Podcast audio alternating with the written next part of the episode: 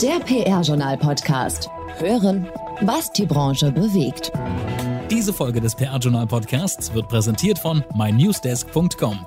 Die All-in-One-PR-Software mit digitalem Newsroom und Media Monitoring aus Schweden. Kostenfrei testen unter www.mynewsdesk.com. Hallo und herzlich willkommen zur Juli-Folge unseres PR-Journal-Podcasts. Ja, und heute ist eine besondere Folge und zwar deswegen, weil heute die letzte Folge ist vor einer kleinen Sommerpause, die wir im August einlegen. Zum anderen moderiere ich heute, denn mein Kollege Gerrit Zienecke, der ist gerade im Urlaub, also mache ich seinen Job heute mal. Marc Erni ist mein Name. Und das ist aber der eigentliche Grund, warum dieser Podcast ein ganz besonderer ist, weil wir in dieser Ausgabe schon den 750. PR-Journal-Newsletter feiern, der jetzt am Dienstag, den 3. August erscheint. Da gibt es zum einen einen kurzen Rückblick, dann senden wir heute schon zahlreiche Glückwünsche, die uns für den Podcast erreicht haben und wir geben einen kurzen Ausblick, was die PR-Journal-Leserinnen und Leser im Jubiläums-Newsletter erwarten dürfen. Aber keine Sorge, wir beschäftigen uns in unserer Jubiläumsausgabe nicht nur mit uns selbst, sondern auch mit zwei Studien zum Thema Diversität und Inklusion. Beide Studien zeigen, wie wichtig Diversität und Inklusion sind und insbesondere im Interview des Monats gehen wir da nochmal richtig in die Tiefe und geben auch Hilfestellungen, wie Unternehmen das Thema anpacken können. So, jetzt geht's aber direkt los mit den PR-News mit meiner Kollegin Ina Heidemann. PR News. Die PR- und Content-Agentur in der Serviceplan Group ist mit neu aufgestelltem Managing-Team ins neue Geschäftsjahr zum 1. Juli gestartet. Die Generalmanager Britta Tronke und Eva Sophie Vogelsang führen die Geschäfte jetzt gemeinsam mit Gründer und Managing-Partner Klaus Weiße. Executive Creative Director Bernhard Fuchs wird Mitglied des erweiterten Management Boards. Ein weiterer Mitgründer, Thorsten Hebes, scheidet als Managing Partner aus der Geschäftsführung aus. Er ist aber in neuer Rolle als Senior Advisor weiterhin für Serviceplan, PR und Content tätig. Elke Pfeiffer ist neue Kommunikationschefin am Universitätsklinikum Bonn. Zum 1. Juli hat sie die Leitung der Stabsstelle Kommunikation und Medien sowie die Funktion der Pressesprecherin übernommen. Pfeiffer verantwortet die Planung und Steuerung aller Maßnahmen der externen und internen Kommunikation und berichtet an den Vorstandsvorsitzenden und ärztlichen Direktor Wolfgang Holzgräfe. Pfeiffer kommt vom Industrieunternehmen Billfinger SE. Eugenia Lagemann ist neu im Fischer Appelt Vorstand. Mit Wirkung zum 1. August wurde sie berufen. In ihrer neuen Funktion verantwortet Lagemann die Kernbereiche Public Relations, Content und Social Media der Agenturgruppe. Diese Bereiche wurden in den vergangenen sechs Jahren von Matthias Wesselmann betreut, der künftig die Strategie- und Kreativdisziplinen der Gruppe führen und ausbauen wird. Lagemann war zuletzt Geschäftsführerin von Fischer Appelt Relations. Und jetzt haben wir noch einen kleinen Veranstaltungshinweis für Menschen aus Hamburg und Umgebung. Denn die PR-Journal-Redakteurin Annette Berg lädt zur Kunstausstellung ins Auswanderermuseum Ballinstadt. Dort gibt Annette Berg einen kleinen Einblick in ihre Schaffenskraft als Künstlerin. Noch bis zum 15. August präsentiert sie in ihrer Ausstellung rund 20 Porträts von Hamburger Persönlichkeiten, darunter Helmut Schmidt, Otto Walkes, Heidi Kabel, Ina Müller und natürlich auch Albert Ballin. Die Bilder wurden extra für die gemeinsame Charity-Aktion zugunsten von Care Deutschland angefertigt. Wann die Ausstellung geöffnet ist und wie man an Tickets kommt, steht im PR-Journal. Ja, vielen lieben Dank, Ina. Und wenn Sie den PR-Journal-Podcast öfter hören, wissen Sie, dass jetzt noch eine kleine Meldung in eigener Sache kommt. Heute noch ein bisschen größer als sonst, denn 2021 ist für das PR-Journal ja ein wirklich außergewöhnliches Jahr. 25 Jahre Pfeffer-Ranking, 5 Jahre Podcast, und am Dienstag, den 3. August, geht die 750. Ausgabe unseres Redaktionsnewsletters raus. Wir sagen Danke mit einer nie dagewesenen Preisaktion. Und zwar kosten alle im August gebuchten Media-Einzelleistungen maximal 750 Euro. Ganz konkret würde also beispielsweise ein Sondernewsletter nicht 1390 Euro und ein Werbeblock hier im Podcast nicht 990 Euro kosten, sondern eben nur genau 750 Euro. Auch in der Jobbörse winken sommerliche Preisnachlässe von 25 Prozent. Ansprechpartnerin ist wie immer Paula Slomian unter slomian.pr-journal.de. Sie kennt kein Hitzefrei und berät Sie gerne bei der Auswahl geeigneter Formate. Und nach der kleinen Werbung in eigener Sache kommt jetzt auch wieder etwas Bekanntes, und zwar unser Sprachoptimist Murtaza Akbar. Und der freut sich sehr, dass wir uns jetzt alle wieder ganz real und persönlich treffen können. Und hat auch gleich drei empathische Tipps für Sie, wie Sie am besten auf Ihre Mitmenschen zugehen und in den Austausch kommen. Alles wieder direkt vor Ort und real. Verrückt. Der Sprachoptimist. Mit Tipps für Ihre ganz persönliche Kommunikation. Live ist live. Allerdings nicht beide live mit F, sondern das zweite mit V. Okay, okay, bevor es zu kompliziert wird, in einfach. Endlich können und vor allem dürfen wir uns wieder live treffen. Natürlich bei aller Vorsicht. Also Sie können wieder aktuell wieder Freunde treffen, Sport gemeinsam machen, zusammen essen gehen oder einfach mal Quatsch machen und natürlich auch sich beruflich und geschäftlich wiedersehen. Es gibt sogar wieder Seminare, Workshops und Vorträge. Ja klar, ich, der das so gerne macht, äh, ich finde das natürlich wunderbar.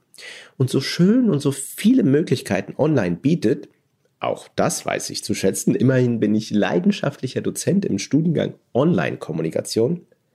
Es gibt doch nichts über Live. Und hier meine drei Tipps, wenn Sie Menschen wieder live treffen. Tipp 1.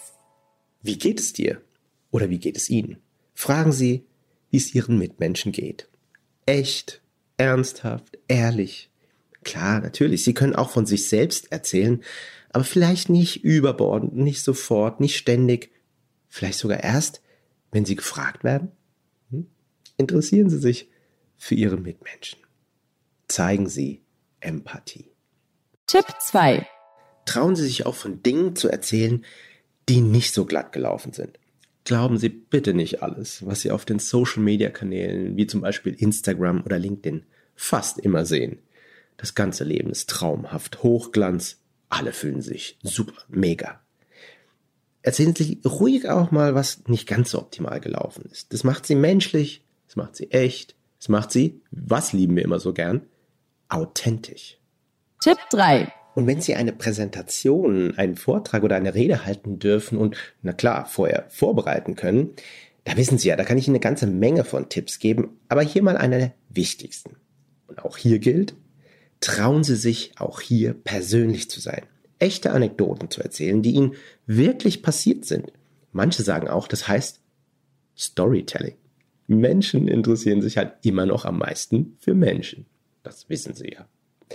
Bewusster zu kommunizieren, das kostet meistens Zeit, Energie und Krebs. Aber es lohnt sich. Für jeden von uns und ganz bestimmt auch für Sie. Machen Sie mit. Danke dafür. Der Sprachoptimist Murtaza Akbar. Kommunikationscoach, Speaker und Geschäftsführer von Wortwahl. Agentur für Unternehmens- und Online-Kommunikation. Jeden Monat neu im PR-Journal Podcast und als Kolumne auf pr-journal.de. Top-Thema des Monats. Und dann starten wir auch direkt durch mit Chefredakteur Thomas Dillmann.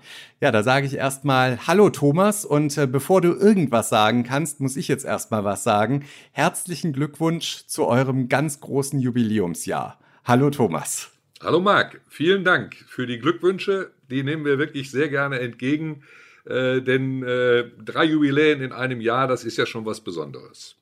Ja, da geht richtig was. Und äh, bei den Themen des Monats können wir ja auch noch so ein bisschen beim Sprachoptimisten Murtaza Akbar bleiben, den wir gerade gehört haben.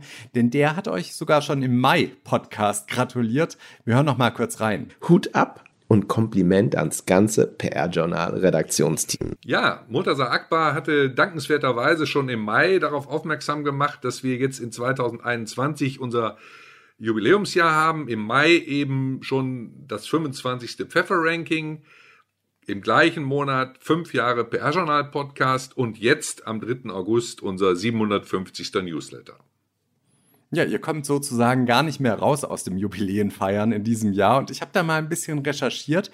Gerhard Pfeffer, der hat das PR-Journal im November 2004 gegründet. Muss man sich mal vorstellen, das ist noch ein Jahr vor der Gründung von YouTube und auch Google Maps wurde erst äh, deutlich später an den Start gelassen. Also sozusagen noch die Internetsteinzeit. Und äh, seither äh, gebt ihr regelmäßig eure Newsletter raus. Ja, seither erscheinen wir 45 Mal im Jahr und versuchen Woche für Woche Fakten zu liefern, Hintergründe zu zeigen, Verborgenes sichtbar zu machen und ähm, in Teilen auch unsere Leserinnen und Leser zu unterhalten. Kurzum, wir wollen wirklich Transparenz schaffen für die PR- und Kommunikationsbranche.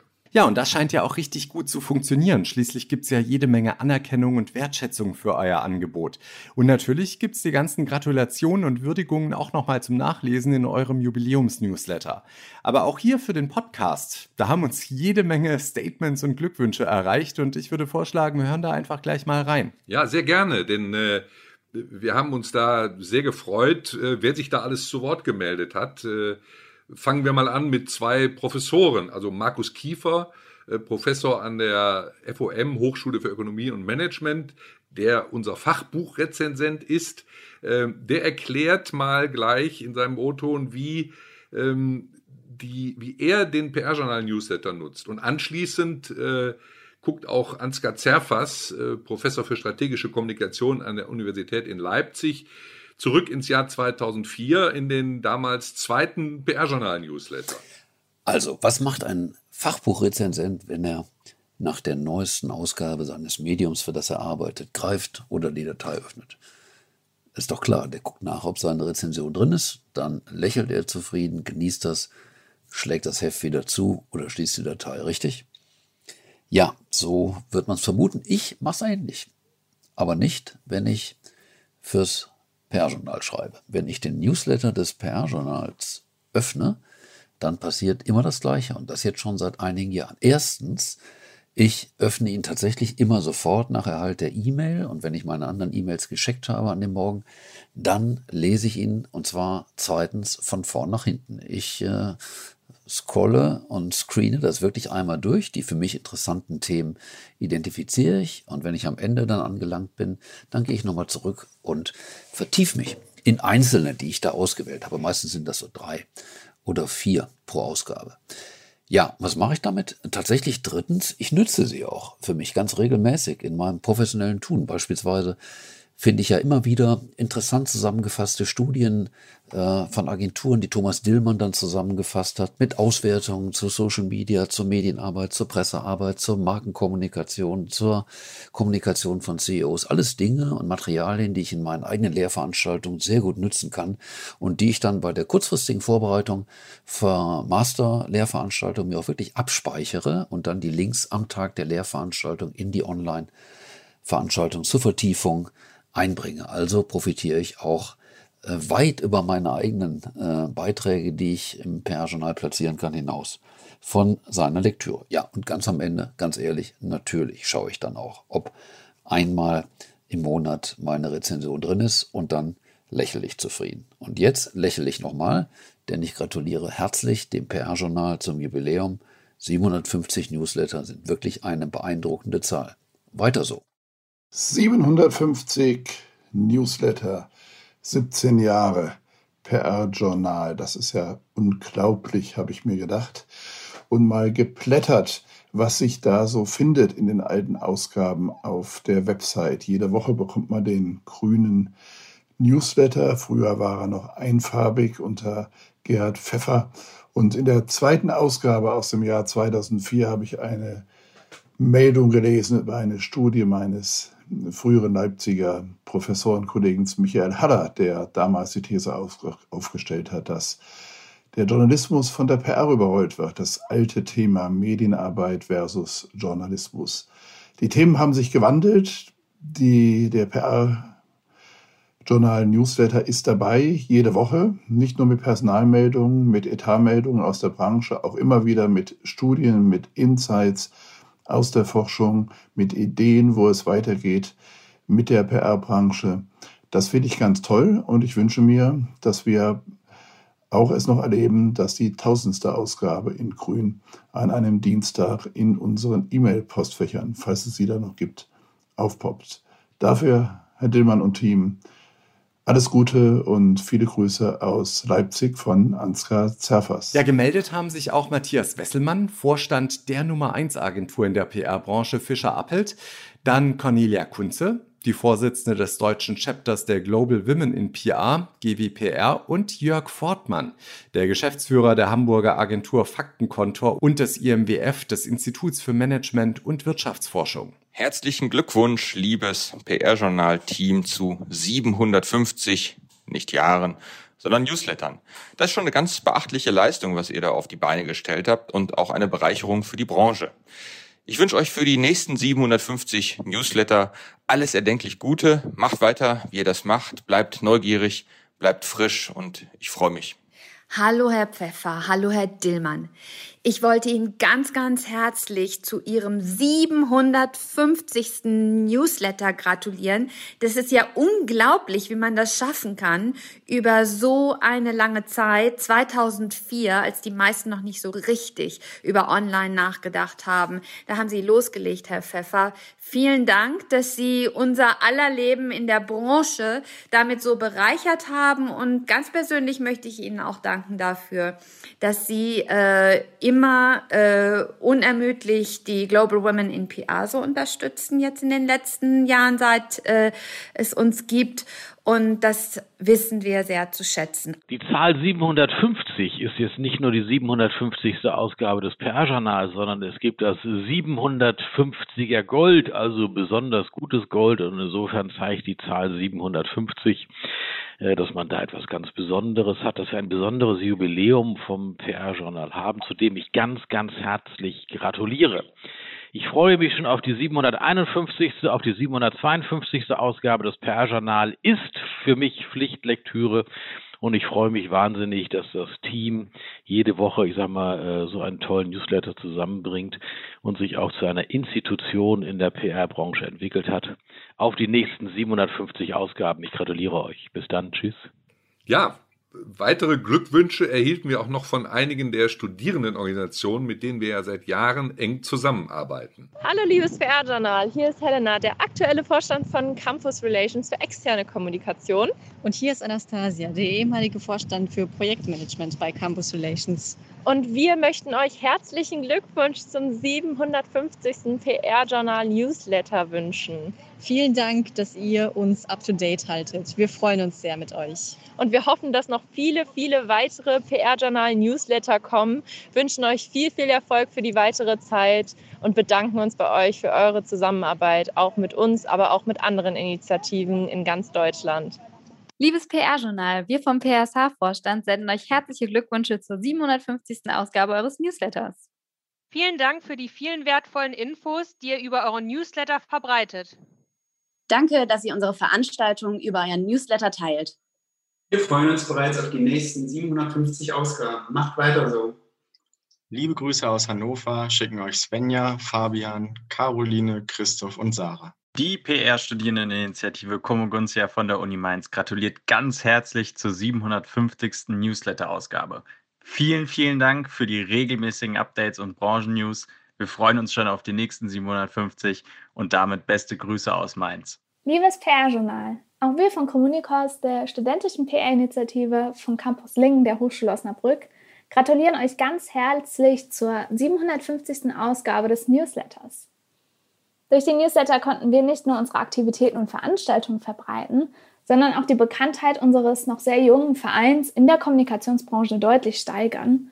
Außerdem konnten wir die Kommunikationsprofis von morgen erreichen und uns immer bestens über die aktuellen Themen der Branche informieren. Danke, dass auch von uns regelmäßig Beiträge und Ankündigungen unter der eigenen Rubrik Studentische Initiativen im Newsletter veröffentlicht werden und wir somit ein Teil des Newsletters sein dürfen. Wir freuen uns auf noch viele weitere spannende Ausgaben des Newsletters und die Unterstützung des PR-Journals. Zum einen durch die Veröffentlichung und zum anderen durch die kleinen Workshops, mit denen wir unsere Textbeiträge immer verbessern können. Auf die nächsten 750 Ausgaben geballtes Wissen und aktuelle PR-Trends. Und dann haben sich auch noch die Kollegen anderer Branchenmedien zu Wort gemeldet und euch gratuliert. Unter anderem Volker Thoms, Chefredakteur des Pressesprechers, der ja nun nur noch einfach Com heißt, dann Daniel Neun, Chefredakteur des PR-Reports und Branchenkollege Nico Kunkel, mit dem ihr bei der Jobbörse kooperiert.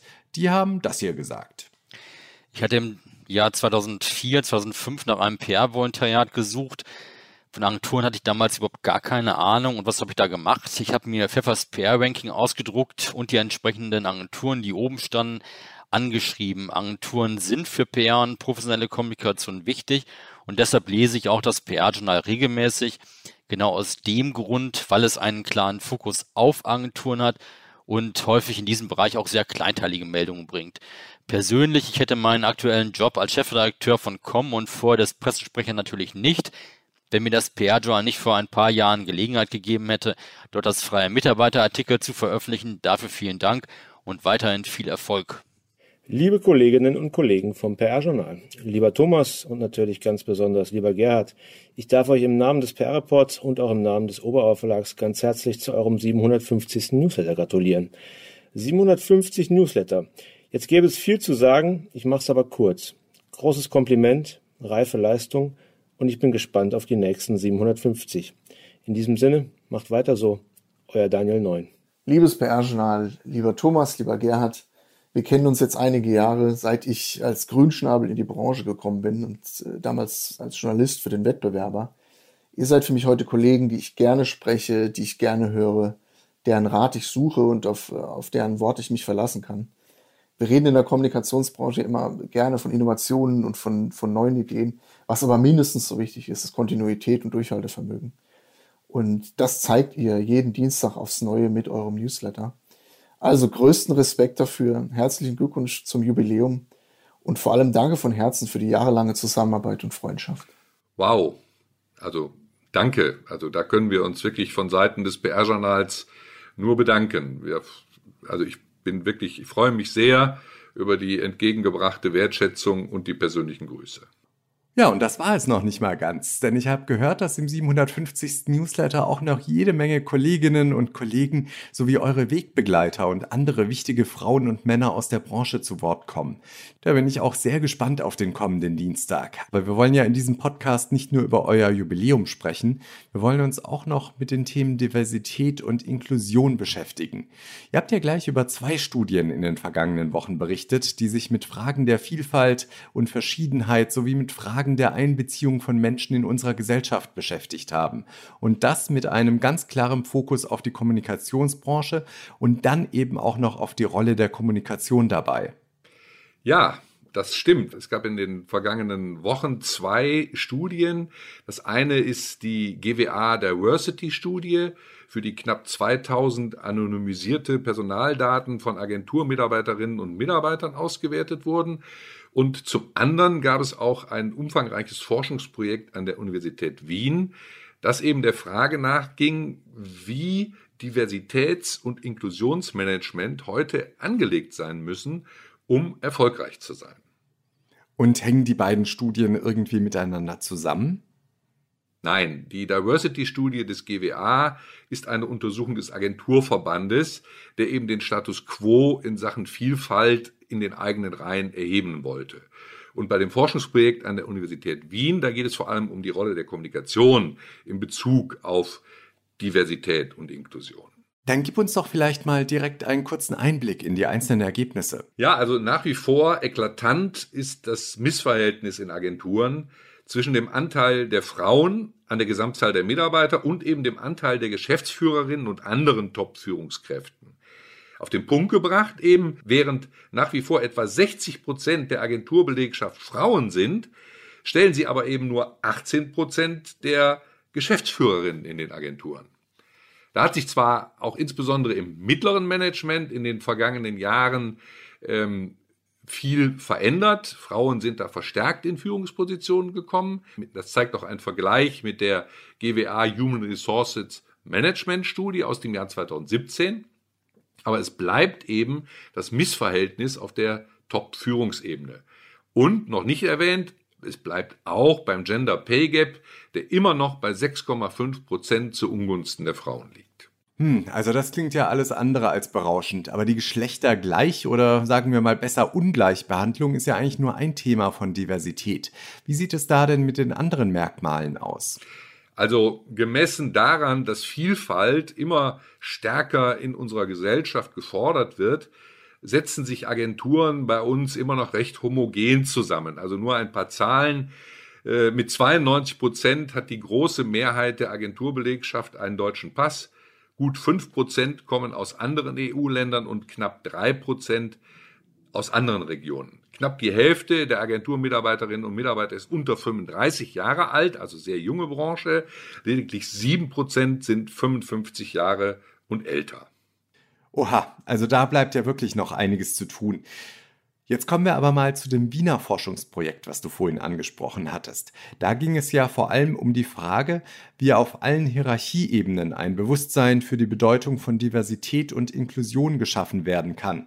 Und dabei kann vor allem die strategische interne Kommunikation und Führungskräftekommunikation unterstützen. Ja, dieser Aspekt hat mich eben ganz besonders interessiert und deswegen habe ich dazu mit Professorin Sabine Einwiller und dem Leiter des Forschungsprojektes an der Universität Wien, Daniel Wolfgruber, das Interview des Monats geführt. Alles klar, dann soweit erstmal vielen lieben Dank, Thomas. Sehr gerne. Und dann steigen wir jetzt direkt tiefer ein in das Wiener Forschungsprojekt ein Wort mit. Und heute können wir das ganz kurz machen. Wir haben es ja schon erzählt, um was es geht. PR-Journal-Chefredakteur Thomas Dillmann hat sich mit den beiden Studienautoren der Wiener PR-Professorin Sabine Einwiller und dem wissenschaftlichen Mitarbeiter am Institut für Publizistik und Kommunikationswissenschaft der Universität Wien, Daniel Wolfgruber, getroffen. Frau Professorin Einwiller, Herr Wolfgruber, herzlich willkommen im PR-Journal-Podcast für den Monat Juli 2021. Wir freuen uns ganz besonders, Sie beide als Gäste aus Österreich begrüßen zu dürfen. Hallo und danke für die Einladung. Ja, herzlichen Dank. Hallo. Ja, in der Anmoderation haben wir ja schon jetzt einiges über die Bedeutung des Themas erfahren. Frau Einwähler, Sie haben aber ähm, sich speziell mit der dazugehörigen Kommunikation beschäftigt. Wie sind Sie persönlich zu dem Thema gekommen? Warum war es Ihnen wichtig?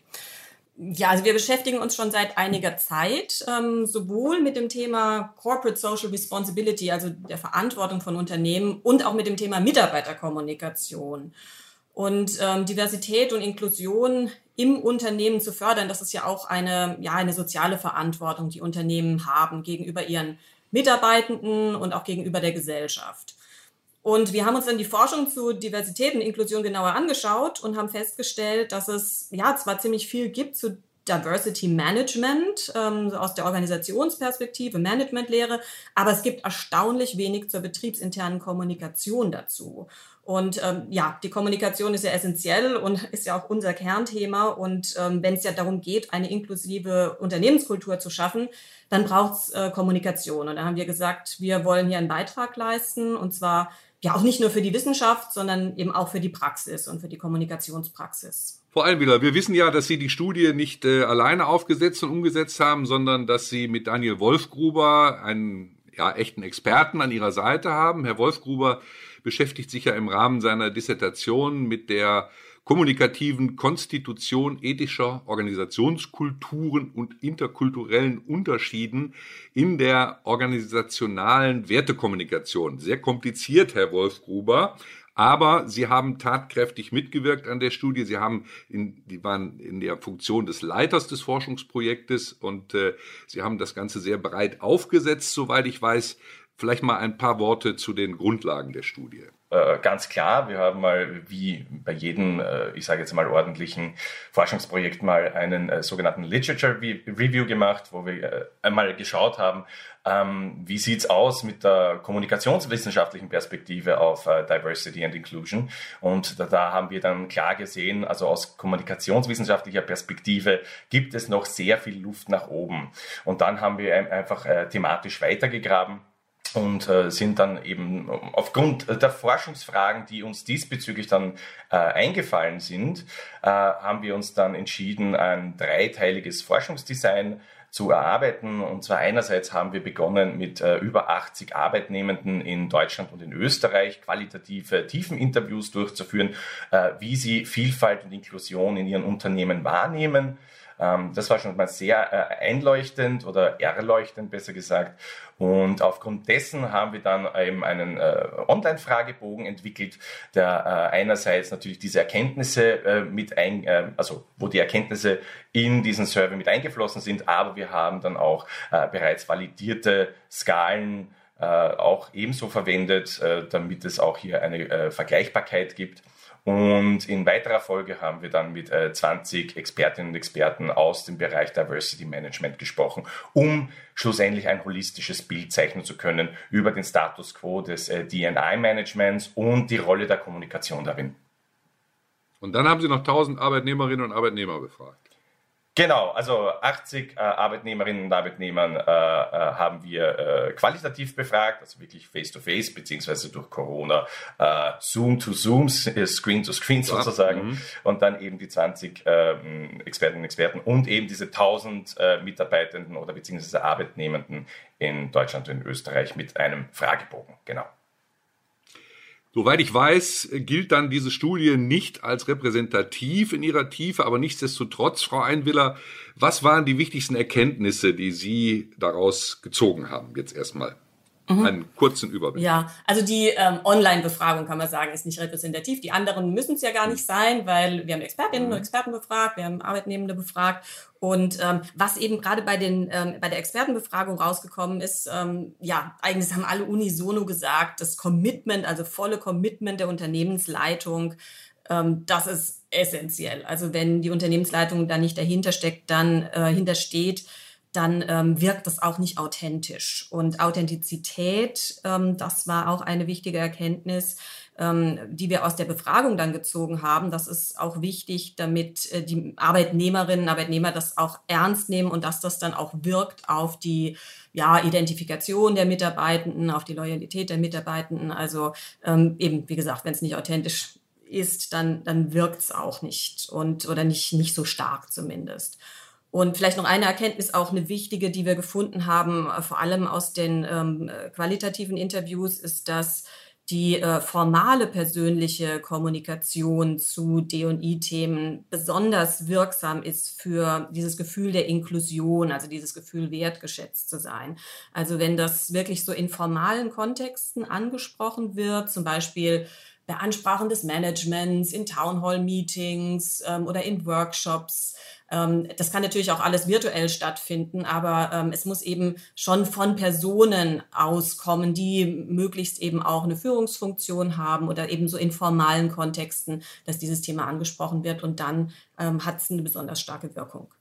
Frau Professorin Einwiller, Herr Wolfgruber, ich danke Ihnen für das Gespräch und Ihre Zeit. Danke, dass Sie unseren Hörerinnen und Hörern Ihre Erkenntnisse zur kommunikativen Begleitung von Diversität und Inklusion nahegebracht haben. Sehr, sehr gerne. Herzlichen Dank für die Einladung. Ja, vielen Dank. Vielen Dank, Thomas, und natürlich auch an deine beiden Gäste Sabine Einwiller und Daniel Wolfgruber für diese wirklich interessanten Einblicke. Und wenn Sie jetzt sagen, das würden Sie gerne noch ein bisschen ausführlicher hören, dann heißt es reinhören am Montag. Da gibt es nämlich wieder das Interview des Monats und da geht es genau darum, in voller Länge. Und jetzt heißt es wieder Jobs, Jobs, Jobs. Karrieresprungbrett. Und los geht's mit der Sana Kliniken AG in Ismaning. Die suchen nämlich einen Teamleiter Content Hub Unternehmenskommunikation MWD in Vollzeit. Und im Content Hub, da werden Inhalte für die Corporate-Themen, Kampagnen und die Dienstleistungen und Produkte der Sana Gruppe entwickelt und gestaltet. Außerdem sucht die Janssen Zillag GmbH in Neuss einen Manager Therapeutic Area Communication MWD in Vollzeit oder auch Teilzeit zu 80 Prozent. Die Stelle ist allerdings befristet bis zum 31. Oktober 2022. Bei Janssen Deutschland geht es darum, Medikamente zu entwickeln und sie allen Menschen zur Verfügung zu stellen, die sie brauchen. Eine spannende Aufgabe, die das Unternehmen mit Leidenschaft verfolgt. Und zu guter Letzt sind wir noch bei der Procter Gamble Germany GmbH und Co-Operations OHG in Schwalbach am Taunus. Die suchen einen Digital Communications Manager, MBD. Und in dieser Rolle soll es darum gehen, digitale Kommunikationsstrategien mitzuentwickeln um Procter Gamble und seine Marken erfolgreich in einem sich ständig verändernden Umfeld zu positionieren. Und dann bleibt mir eigentlich nur noch zu sagen, dass der PR-Journal Podcast jetzt Pause macht. Ich habe es ja vorhin schon mal erwähnt. Am 30. September 2021 gibt es die nächste Folge, die dann wieder mit Gerrit Zienecke. Bis dahin, ich sage Tschüss und kommen Sie gut durch den Hochsommer. Diese Folge des PR-Journal Podcasts wurde präsentiert von mynewsdesk.com, die All-in-One PR-Software mit digitalem Newsroom und Media Monitoring aus Schweden.